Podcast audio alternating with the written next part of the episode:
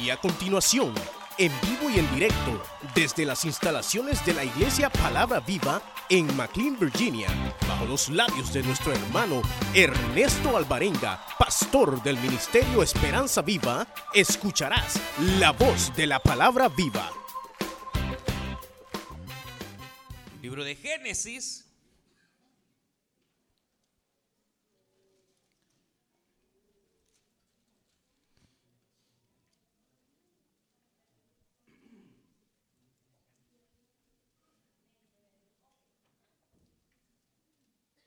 Vamos a leer capítulo 14.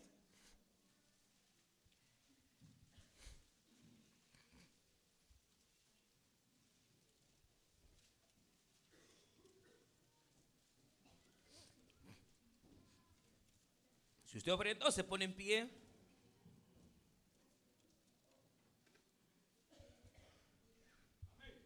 Capítulo 14 dice la Biblia.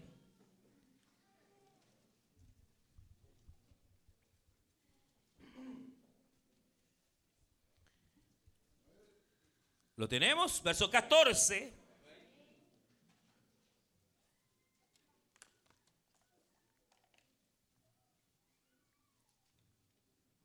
Y dice la Sagrada Escritura, verso 16. Muy conocida la porción. Sé que Dios va a hablar a nuestras vidas, hermanos. Y dice, y recobró todos los bienes, capítulo 14, verso 16. Y también a Lot, su pariente, y sus bienes, y las mujeres, y demás gente. Cuando volvía de la derrota de Kedorloamer, y de los reyes que con él estaban, salió el rey de Sodoma a recibirlo al valle de Saba o de Sabe, que es el valle del rey. Entonces Melquisedec, rey de Salem y sacerdote del Dios Altísimo, sacó pan y vino y le bendijo diciendo, bendito sea Abraham del Dios Altísimo creador de los cielos y de la tierra, y bendito sea el Dios altísimo que entregó tus enemigos en tu mano. Y le dio a Abraham el diezmo de todo. Aleluya. Ah, no dice gloria a Dios. Ah, qué bueno. Entonces el rey de Sodoma dijo a Abraham, dame las personas y toma para ti los bienes. Y respondió Abraham al rey de Sodoma, he alzado mi mano a Jehová Dios altísimo, creador de los cielos y de la tierra, que desde un hilo hasta una correa de calzado, nada tomaré de todo lo que es tuyo, para que no digas yo enriquecí a Abraham. Amén. Pueden tomar su asiento.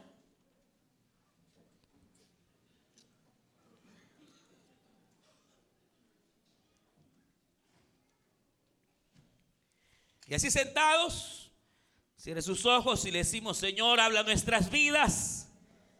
Envía tu buena palabra, Señor, alimenta nuestras almas. En el nombre de Jesús de Nazaret. Padre, cada petición que tu pueblo ha traído la presentamos delante de ti. Sana al enfermo, Señor. Y obra a favor de tus hijos y de tus hijas. En el nombre de Jesús de Nazaret, háblanos, Señor. Y a ti el honor y la gloria. En el nombre de Jesús, amén, Señor. Y amén. Esta, esta mañana, solo un pensamiento bastante los hermanos del crecimiento espiritual. Pueden pasar, eh, los hermanos que están en crecimiento espiritual pueden pasar, eh, ya está el hermano maestro ahí encargado. Solamente quisiera eh, tomar estas porciones que como dije son bastante, bastante conocidas de la escritura, para abordar un pensamiento bastante sencillo, pero siendo de parte del Señor muy necesario. Y precisamente está basado en este capítulo 14 en lo cual eh, se nos habla y se nos hace referencia en el momento que tal vez usted de recordar Dios viene y saca, usted sabe, Abraham de, de la tierra de Ur, de su parentela, una tierra llena de idolatría, y lo saca para bendecirlo, para eh, hacer de él toda una nación que obviamente llegaría a ser la nación de Israel. Dios le promete darle la tierra de Canaán. Dios le promete establecerlo como una eh, grande nación. Pero resulta que Abraham sale de su tierra y sale con eh, parte de su familia. parte de ello, usted recuerda aquel famoso sobrino de Abraham que se va precisamente con él. Y que en un momento dado, eh, Lot eh, se separa de Abraham para irse cerca de las tiendas de, o la tierra de Sodoma y de Gomorra. La Biblia enseña que en ese andar vinieron cinco reyes, los cuales eh, eran liderados por un rey llamado Kedorluamer y atacaron Sodoma y Gomorra al grado que arrasaron con aquel reino se llevan básicamente cautivo a personas, los tesoros de Sodoma, los tesoros de Gomorra, y entre eso, obviamente, como ahí vivía ya Lot, sobrino de Abraham, también es llevado en cuenta como esclavo. Si le llega la noticia a este hombre de Dios, le llega la noticia a Abraham y le dicen, Abraham, eh, el rey de Kedorluamer ha venido con cinco reyes, arrasado con la ciudad de Sodoma y Gomorra, y como tu sobrino se ha ido a vivir por allá, también se lo llevó el diablo. Viene, viene Abraham, hermanos, y toma una, una reacción eh, piadosa. Abraham dice, voy a liberar a mi sobrino. Y dice que todos sus siervos, los siervos que él tenía, los alista para la batalla. Más de 300 siervos, hermanas, hermanos, amigos, para hacia aquella, aquella batalla. Eh, con tres personajes que aparecen en esta escritura que se llama Mamre, Skol y Aner, que al parecer probablemente ellos eran eh, quizás eh, algún tipo de estratega militar, porque Abraham no era, no era, no era, no era soldado, no era hermano ningún tipo de, de qué, de estratega militar, no sabía de guerra. Pero al parecer estas tres personas sí sabían de guerra porque ellos cobran parte del botín de la guerra. Probablemente eran personas que sí conocían un poco de guerra, porque eh, adiestran, hermanos, al grado que Abraham va a atacar a, estos cinco reyes, va a liberar a su sobrino, y según la escritura, lo hace con cautela. No lo hace de día, lo hace de noche para incursionar cuando menos ellos esperasen. Pero la cuestión es que viene Abraham y arrasa, oiga bien, con aquellos reyes, eh, eh, les quita el botín, los tesoros, hermanos, y liberta a su sobrino y a los esclavos que llevaban. Entonces cuando Abraham va de regreso a su tierra, que ha liberado, lleva los tesoros de Sodoma, los tesoros de Gomorra, hermanos, ha, ha, derrotado. Y obviamente parte, eh, probablemente como digo, porque se apoyó en estas probablemente tres personas que aparecen, pero más que todo, usted sabe que la gracia que Abraham tenía era que él no estaba solo, el Señor estaba con él, el que le había prometido bendecirle, el que había prometido guardarle, el que había prometido protegerle, estaba con él, que es el Dios altísimo, aleluya. Abraham eh, no peleaba solo, el Señor peleaba obviamente con él. Es más, esto de las tres personas que aparecen, eh, yo le estoy suponiendo que probablemente eran estrategas militares Bueno, no se sabe, probablemente no lo eran, pero lo que sí se sabe es que Abraham ganó la batalla. Lo que era imposible, ganarle a cinco reyes, hermano, ganarle a cinco reyes que en aquella época eran probablemente poderosos, pero era más poderoso el que estaba con Abraham, aleluya. Era el grande, el altísimo, era mucho más poderoso. Dice la Biblia que cuando Abraham venía de la batalla, él venía con aquellos despojos de la guerra, se le aparecen dos reyes. Oiga bien, se le aparecen dos reyes. Se le aparece primero un personaje llamado Melquisedec, que dice la escritura que era un rey que era rey de Jerusalén, que en ese entonces no se llamaba Jerusalén, sino Salem, que significa paz. Era el rey de Jerusalén. pero que también, además de ser un rey, dice que era sacerdote del Dios altísimo. Dice, era, era rey, pero era también sacerdote del Señor. Y entonces cuando, hermanos, aparece este personaje, Abraham se encuentra con él. Dice que este Melquisedec dice, mire, cuando volvía de la derrota de, de Kedorlaomer y de los reyes que con él estaban, salió el rey de Sodoma a recibirlo al valle de Sabe, que es el valle del rey. Y entonces Melquisedec, rey de Salem y sacerdote del Dios Altísimo, sacó pan y vino y bendijo a Abraham, diciéndole, bendito sea Abraham del Dios altísimo, creador de los cielos y de la tierra. Ve el cuadro. Yo quiero que usted vea el cuadro. Aparece el rey de Sodoma y aparece el rey de Salem, que es ciudad de paz. Primero aparece el rey de Sodoma y luego aparece el rey de Salem. Pero Abraham se dirige no al rey de Sodoma, sino que se dirige, ve acá, al rey de Salem, a Melquisedec. Y entonces Melquisedec saca vino, saca pan, es símbolo obviamente de comunión. Y entonces viene y Melquisedec dice estas palabras, bendito sea Abraham. Bendito sea, mire, Abraham del Dios altísimo, creador de los cielos y de la tierra. Y Abraham acepta la bendición de Melquisedec. Y eso es muy tremendo porque realmente eh, eh, eh, en el cuadro, Abraham era el ungido de Dios. Abraham era quien se le había dado todas las promesas. Abraham se le había dicho, en ti haré grande una nación. Abraham se le había dado por heredad pero ahora viene y, otro bendice a Abraham. Y obviamente el que bendice es superior al que es bendecido. Entonces quiere decir que este personaje, hermanos, como dice el escritor a los hebreos, sin padre, sin madre, sin genealogía y bendiciendo al bendito, no puede venir sino de arriba. Por eso se dice que Melquisedec era una figura de Cristo, nuestro Señor y Salvador. Por eso aparece con pan y con vino para bendecir a Abraham. Abraham entiende, Abraham sabe que aquel personaje es un personaje personaje eh, extraordinario, Abraham recibe la bendición que aquel le da. E inmediatamente Abraham le da los diezmos, aleluya, de todo el botín. Porque Abraham reconocía ahora que la victoria no se le había dado el hombre,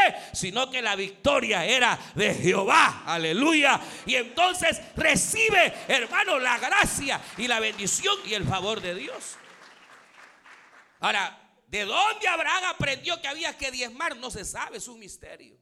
Pero sí se sabe, hermano, que, que e, e, este sacerdote, que es figura de Cristo, recibe los diezmos, los toma, los recibe, acepta aquello que Abraham le da. Y entonces, a, cambio, recibe Abraham la bendición. Es decir, que esto de diezmar, que es, no es otra cosa, sino darle la décima parte de lo que nosotros tenemos al Señor o de lo que Él nos ha dado. Usted recibe Recibe, recibe, recibe bienes, recibe salario, recibe. Y entonces, ¿qué era la idea del diezmo? Que la décima parte de lo que nosotros recibimos se lo diésemos a Él en acción de gracias y en reconocimiento que lo que tenemos no lo tenemos por nuestra fuerza, no lo tenemos por nuestra inteligencia, lo tenemos gracias a aquel que da, gracias a aquel que es el que provee, hermanos, el bien para, para, para el ser humano. Pero entonces resulta que inmediatamente el rey de Salem desaparece de la escena y aparece otra vez el rey de Sodoma. Y el rey de Sodoma le dice, mira Abraham, te ruego que me des a las personas, porque muchos de ellos son de mi, de mi reino y van siendo esclavos, y quédate con todo el botín. Y entonces ahí donde me llama la atención, y Abraham le dice estas palabras, yo he hecho pacto con Dios. Yo he jurado he alzado mi mano a Jehová. Que ni un hilo, ni una correa, nada tomaré de ti. ¿Por qué? ¿Por qué no va a tomar nada del rey de Sodoma? Y entonces, mire, aquí hay dos detalles. Que hay dos fuentes que pueden enriquecer y bendecir. Porque aunque usted no lo crea, el diablo puede bendecir.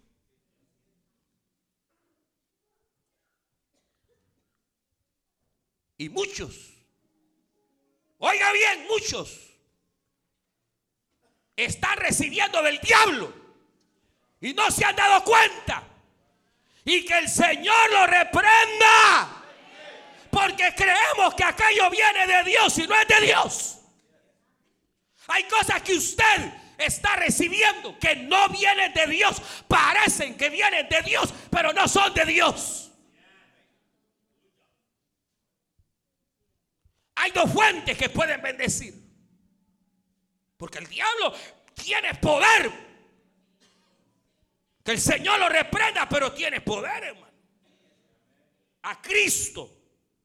El diablo le ofreció bienes. Le ofreció reinos. Le ofreció fama. El, diablo le dice al Señor, si postrado me adorases, te daré todos los reinos.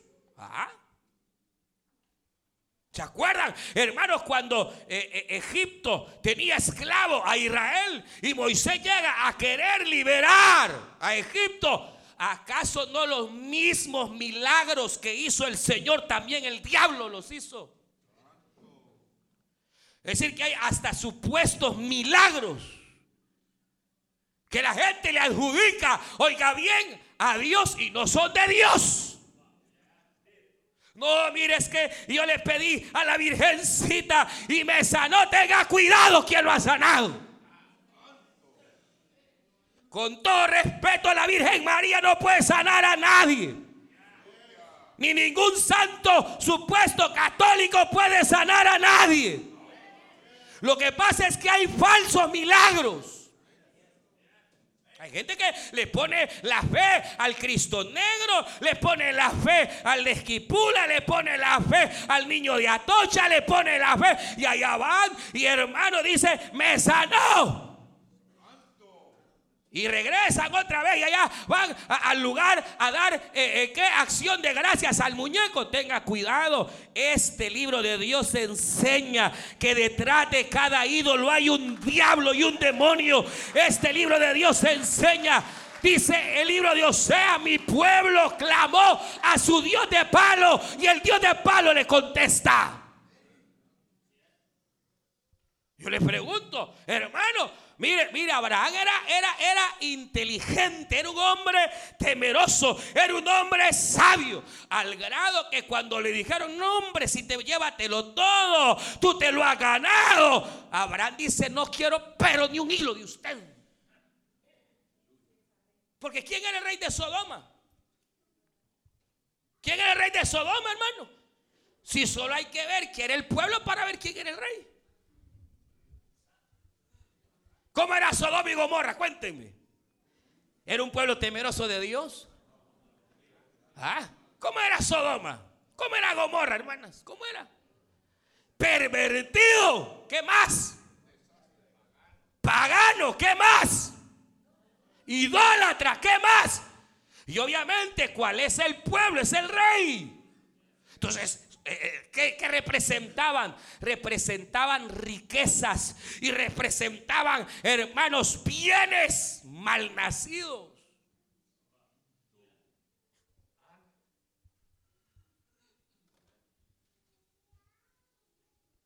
Hermano, y eso, eso puede pasar. Aquí estamos solo en el primer detalle.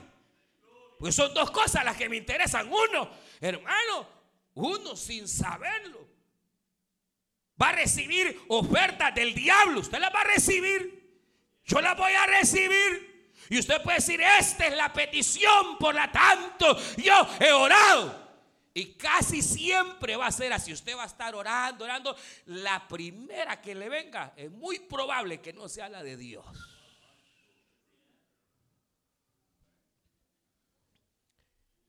Jesús ayunó 40 días y 40 noches.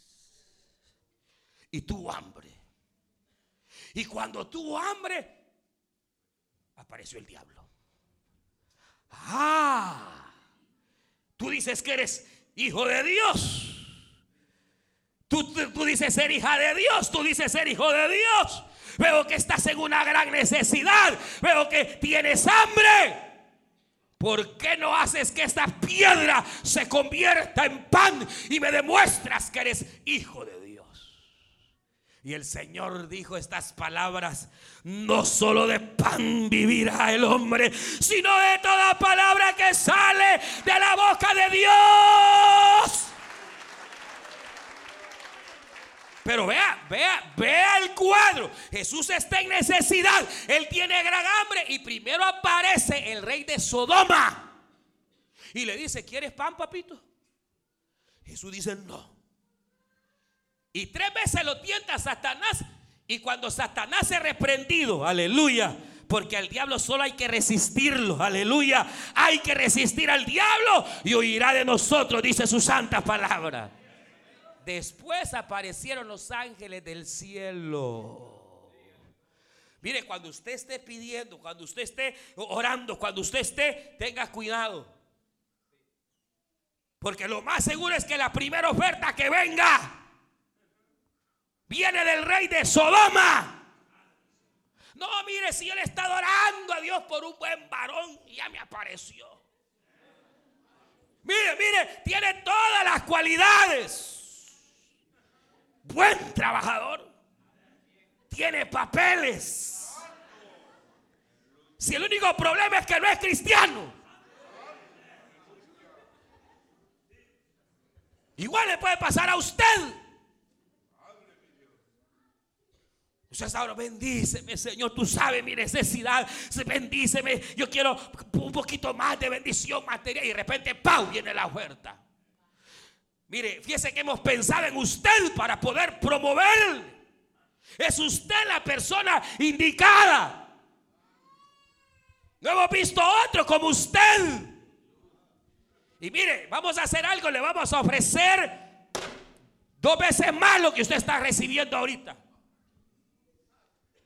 Esto está bien, mire, yo he estado orando. ¿Y, y cuándo empiezo? El domingo. No, pero es que el domingo yo voy al culto, ese va a ser el único problema que lo queremos los siete días de la semana, 24 horas. Oferta de Sodoma.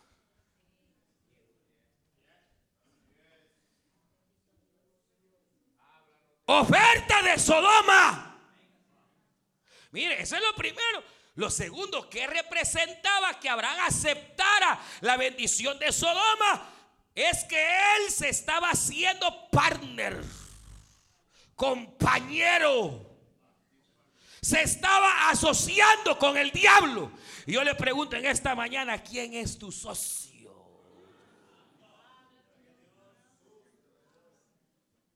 Porque a veces hay creyentes, hermanos, que no prosperan porque están asociados con el diablo.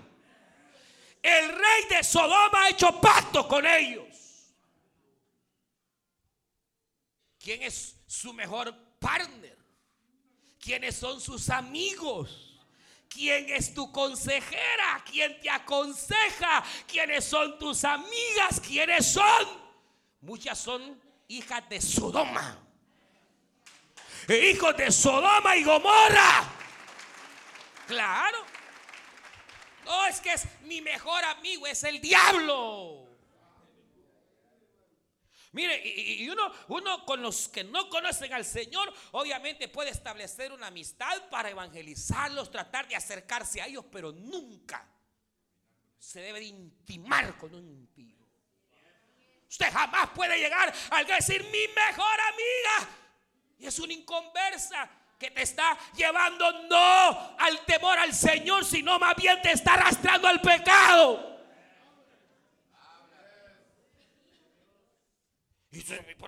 mire, ¿sabe, ¿sabe cómo es esto? ¿Sabe cómo es? Como cuando el pueblo de Israel salió libre de Egipto.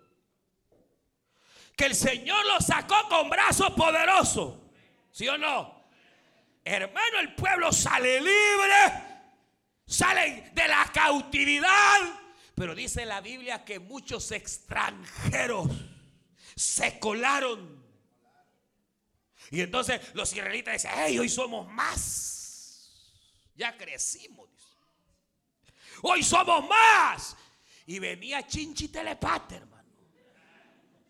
Pero es más, dice la Biblia que los egipcios le dieron sus riquezas. Ah, no, vamos, vamos saliendo bendecidos, vamos con oro, vamos con plata, sí, pero era de Egipto.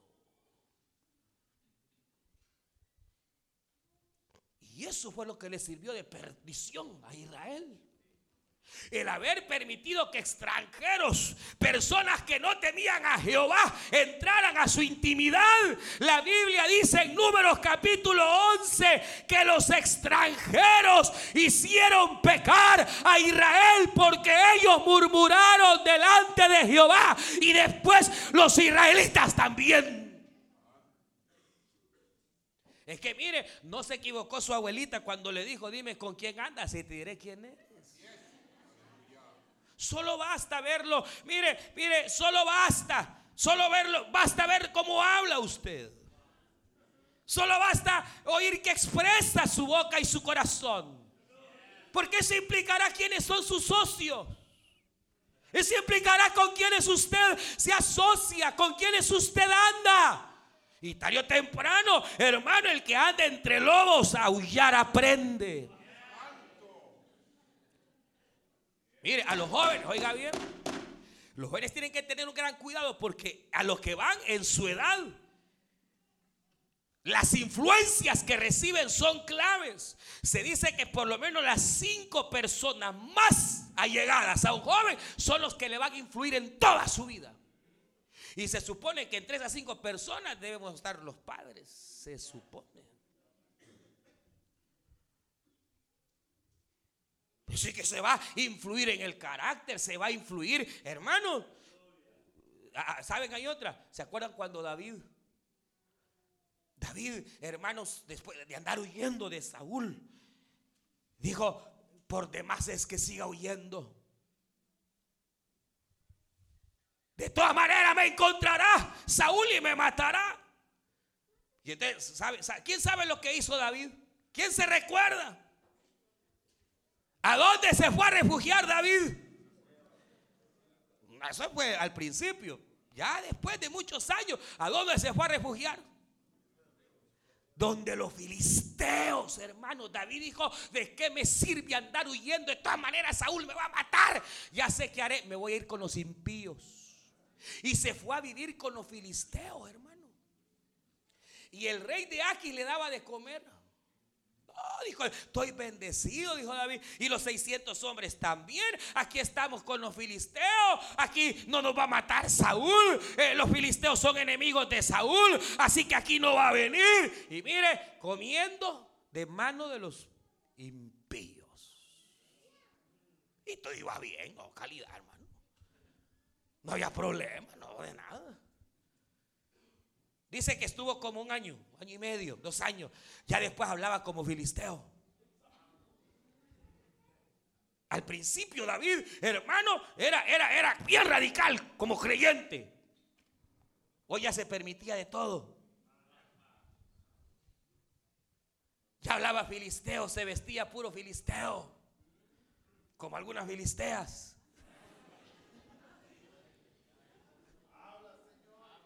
Pero está bien, no hay problema. Dios me está bendiciendo, decía David. No era la mano de Dios.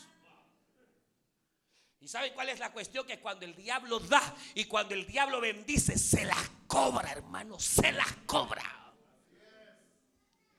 Llegó el día en que David se sentía bendecido, prosperado. Él decía, Dios está conmigo. Dios no estaba con David. Y dice la Biblia, hermanos, que en esas incursiones que David estaba haciendo, el rey Acab vino, hermanos, y llegó a la ciudad donde David vivía con toda su familia y arrasó. Le secuestraron a sus hijos, a sus eh, mujeres, a todos los 600 hombres, hermanos, les quitaron todo, les quemaron sus casas, quedaron en la calle. Qué diferente es asociarse con Dios, hermano. Qué diferente es andar caminando con Dios. Porque el que anda caminando con Dios, hermano, aunque ande en el valle de la muerte, aunque andemos en el valle de la sombra, aunque a veces hay escasez, aunque a veces hay enfermedad, Él ha prometido estar con nosotros. Aleluya. No estamos solos y Él nos hará pasar a la otra senda. Decía David, aunque ande en el valle de la muerte, el Señor estará conmigo. Yo le pregunto, ¿dónde está su confianza? En su trabajo. ¿Dónde está su fe, su confianza? ¿Con quién está asociándose? ¿De quién está recibiendo influencia? Abraham fue radical y dijo, no quiero, pero ni una correa, no quiero ni una cinta que sea del diablo. Mire, y uno dice, bueno, pero ¿y cómo? Pues hay dos fuentes. Está la fuente de Dios, está la fuente del enemigo. La pregunta es, ¿y yo cómo puedo saber? ¿Cómo puedo saber si una amistad es de Dios o es del diablo? ¿Cómo puedo saber si un trabajo, cómo puedo saber si una bendición es del, rey de Salem, que es Jesucristo, o es del rey de Sodoma? ¿Cómo saberlo? Número uno, hermano, vea esto. Toda bendición que viene de Dios va a edificar tu vida espiritual. Porque más que lo material, a Dios le interesa nuestra alma. Dios lo puede bendecir a usted y lo puede enriquecer. Pero la riqueza de Jehová no te va a enfermar. La bendición de Jehová no te enfermará. Por eso es que hermano Dios muchas veces a nosotros nos va bendiciendo así poquito. Porque si nos bendijera del todo nos volvemos locos. Fíjense que Dios nos va a dar responsabilidades, nos va a dar bendiciones, pero a veces no nos la da porque usted no está preparado. Usted cree que está preparado, pero no está preparado. Y Dios va a bendecir. La bendición de Dios va de acuerdo a nuestro crecimiento. ¿Cómo estaría loco yo si le doy un billete de 50 dólares a, a Davidcito? Mami, hijito, tome. ¿Qué va a hacer el niño? Romper. Pero ¿quién fue loco? ¿Ah? Y Dios no es, no es insensato, Dios es sabio. Bendito el Altísimo, al sabio y eterno sea honor y gloria. Ay, Señor, dame una casita, una casita, una casita. ¿Cómo te va a dar una casa si ni con el apartamento puede, ni se congrega? Ah, pero si vengo yo y le doy 50 dólares a Daniel, él sé que lo va a cuidar. Porque él ya sabe lo que es el dinero, él ya sabe lo que cuesta. O debería por lo menos saber. Así es Dios, hermano. Ahora, la bendición del diablo no. Ah, la bendición del diablo puede venir. Y se ganó la lotería el hermano. Yo supe un hermano que se ganó la lotería y se volvió loco, hermano. Se volvió loco. Lo tuvieron que tener en el manicomio. No les miento. ¿Por qué? Porque la bendición de Dios va a edificar tu alma.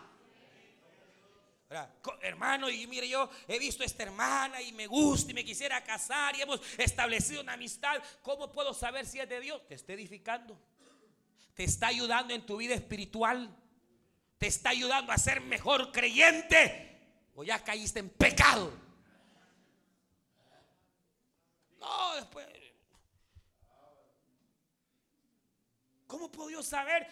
Primero, la edificación de tu alma, si aquel trabajo, si lo que Dios te está dando está edificando tu alma, es de Dios.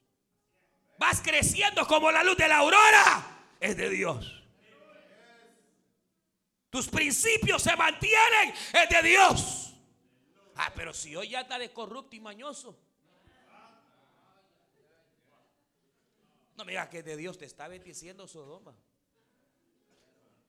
Segundo, dice la Biblia que la bendición de Jehová trae paz. No trae aflicción, hermano. La bendición del Señor, además de que prospera y edifica nuestra alma, nos trae paz. Ah, usted, eh, ella ah, le entró ya el gusanito y ya no se conforma quiere más y, no hay paz en su corazón, no hay paz en esa amistad. Eh, tenga cuidado porque no es del rey de Salem, sino que es del rey de Sodoma. Si usted tiene paz en su corazón, usted tiene seguridad en Dios, lo está acercando al Señor. ¡Qué bueno! Le permite, hermanos, poder cumplir, si es el trabajo, le permite cumplir con sus tareas como padre, le permite cumplir con sus tareas como creyente. O ni duerme, vive tenso. Ay, hermano, pero es que gano bien, sí, pues se va a morir cualquier rato. Es una realidad. ¿Y de qué sirve, hermano, después el gran montón de billetes que ahorró? ¿A quién le quedó? Ojalá la mujer al otro que va a venir después de usted.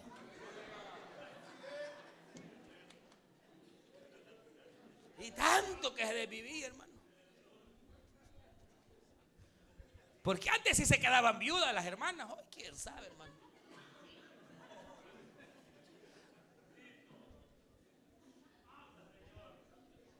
Pero ¿quién, quién lo está bendiciendo? ¿Con quién se está asociando? Y tenga cuidado, porque ofertas vendrán, mi hermano. Mire, hagámonos socios y ya va a ver, yo pongo esto, usted pone lo otro, pero no es cristiano. Tenga cuidado. No puede estar asociado. La Biblia dice, hijito, no améis las cosas del mundo. Porque el que se hace amigo del mundo, se hace enemigo de Dios. Y el que es enemigo del mundo es amigo de Dios. Por eso dice la, la, Biblia que Abraham fue llamado amigo de Dios. Aleluya. Porque Abraham rechazó todo pacto con amistades perversas. Todo pacto, hermano, Abraham rechazó con aquella bendición que no viniera de Dios, sino que viniera del diablo. Abraham dijo, no. Porque la Biblia dice, andarán dos juntos y no están de acuerdo. No, no se puede. Entonces el que anda con Dios no puede andar con y amigazos con no puede andar asociado con gente inconversa, no puede andar pensando en hacer trances.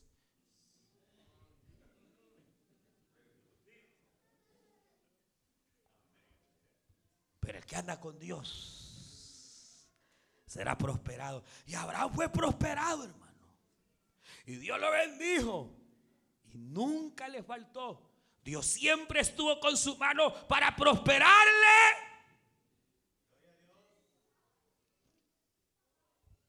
Porque Abraham fue fiel. Y ese es lo otro. Voy a finalizar, pero este es lo otro. Mire acá.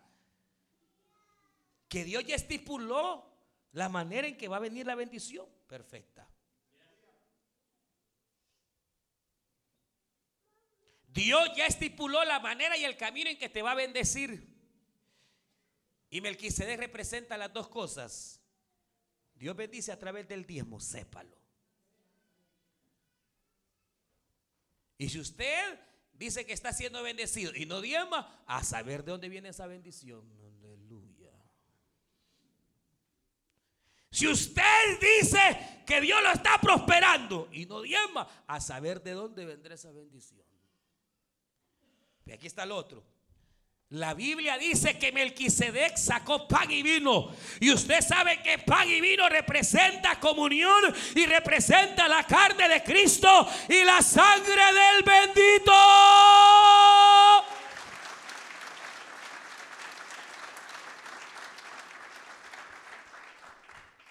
Para que Dios bendiga tiene que haber limpieza, hermano. Debe haber santidad.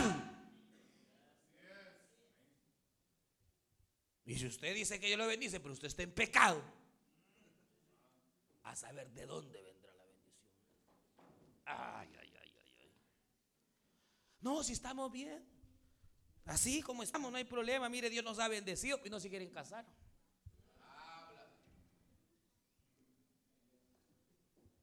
Mire, para que Dios lo bendiga a uno, hay que tener vino espiritual, que es la sangre de Cristo. Y pan. ¿Qué quiere decir eso? Comunión. ¿Qué quiere decir eso? Hacer las cosas rectas. Pero usted dice que está siendo bendecido, está haciendo malos negocios, haciendo malos trances, engañando, mintiendo. No, si el carro está nítido, si no, no, no, no. Y sabe que está hecho pedazos, no sea bandido. ¿Cómo va a creer que Dios lo va a prosperar? No hay limpieza en su corazón. La Biblia dice, hay dos personas con las cuales nunca hay que juntarse, dice la Biblia. Con el chambroso, aleluya. Con el chismoso, dice la Biblia, que no hay que sentarse. Ni con el iracundo. Ese que se enciende rápido, se enoja y Tenga cuidado. Por eso dice, dice, y voy a finalizar, pero dice este libro de Dios, bienaventurado el varón y la mujer que no anduvieron en consejo de malos, ni se ha sentado en silla de pecadores.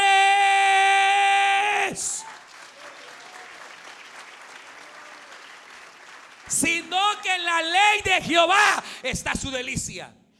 Eh, no se equivoquen, no crea que sentarse en silla de pecadores es porque, uy, se sentó yo un pecador No, es compartir con los pecadores. Es compartir, hermanos, con pecadores. ¿Cómo que a usted le gusta ir a esos restaurantes donde hay discotecas, hermano? Y ahí estás comiendo y las mujeres bailando y todo. Ah. Qué terrible. Eso es compartir. Eso es estar en medio de gente pecadora. Pero bienaventurado el que no se ha sentado en mesa de pecadores, ni se ha sentado en el sentido de exponerse a compartir. No, mire, yo no tengo ya problemas con la bebida, pero el 24 de diciembre allá va con los bebedores. No, yo no tengo problemas con eso. Yo puedo estar. Ah, va a terminar echándosela. Dios no lo permita. Pero ¿y cuál fue el problema? Se asoció con Sodoma. Y cuando menos sintió Sodoma se lo terminó llevando. Bienaventurado el varón y la mujer que no andan en consejo de malos. Ni se han sentado con pecadores. Sino que en la palabra de Dios está su delicia. Serán como árbol plantado junto a corrientes de agua, que da su fruto a su tiempo y su hoja no cae. El árbol bendecido va a estar recibiendo de Dios, buscará la rectitud, buscará no asociarse con los malos, sino con los buenos, y estará bien plantado, hermano. La corriente obviamente es el Señor, pero igualmente representa la congregación. Por eso hay cristianos, hermanos, que nunca crecen porque andan de, maceta en maceta. Se parecen a los árboles de aquí, de este país, hermanos, que uno pasa por un lugar, no había nada, ¿verdad? Y de repente aparece el montón de casas y aparece el montón de árboles ya grandotes, hermano. ¿Qué pasó aquí? Dice uno. No, los trajeron de otra parte. Por eso viene un medio soplón, polongón, polongón, polongón, polongón, polongón. Un árbol que ha crecido ahí. Y ahí fue plantado, aleluya. Y no se mueve, sino que permanece, aleluya. Venga lo que venga, ahí está plantado. Va a venir el viento, va a venir, pero ahí lo va a mover y va a volver otra vez, aleluya. Y se va a mover por ahí el viento, pero lo va a volver a poner porque está bien plantado. Pero eso será otro tema. Vamos a Sé que Dios le ha hablado. Ha hablado a mi vida, ha hablado a su vida.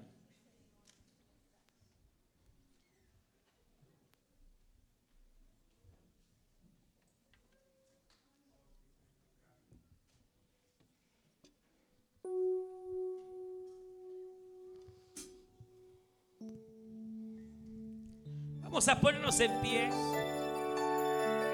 Usted escuchó el mensaje restaurador de Jesucristo desde las instalaciones de la iglesia Palabra Viva en McLean, Virginia. Si este mensaje ha sido de bendición para su vida y necesita oración, contáctenos al teléfono 571-633-0469. 571-633-0469. Que Dios le bendiga.